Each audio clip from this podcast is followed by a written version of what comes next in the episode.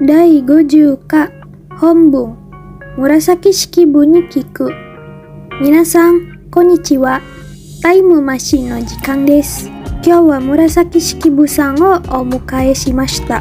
紫式部さんは世界で初めての長い小説「源氏物語」をお書きになった方です。ではお伺いします。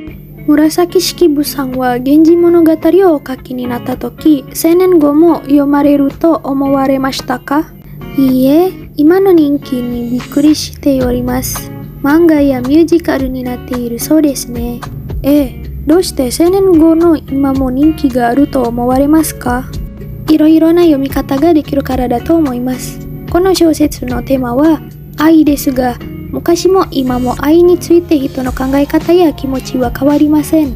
また平安時代の政治や文化習慣を知ることができます。源氏物語で外国語に翻訳されているのをご存知ですか？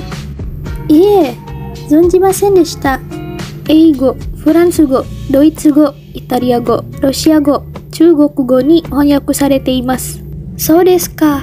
でも外国語で読まれた方はできればもう一度今の日本語で読んでくださればもっといいと思います。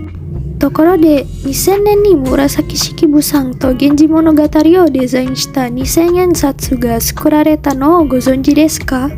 はい存じております。でも絵が小さくて私の顔がよく見えないのが残念でございます。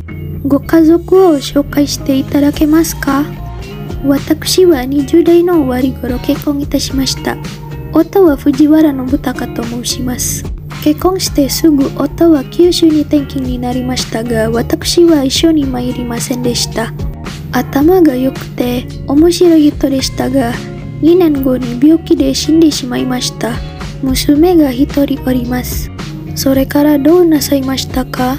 天皇の奥様に和歌などを教えする仕事をいたしました。働きながら源氏物語を書かれたのですね。はい、仕事始める前から書いておりましたが、働くようになってからも続けました。キャリアウーマンですね。今のキャリアウーマンで誰かを愛になりたい方がいらっしゃいますか？はい、日本の情勢で初めて宇宙に行かれた向井千秋さんにぜひお目にかかりたいです。そうですか。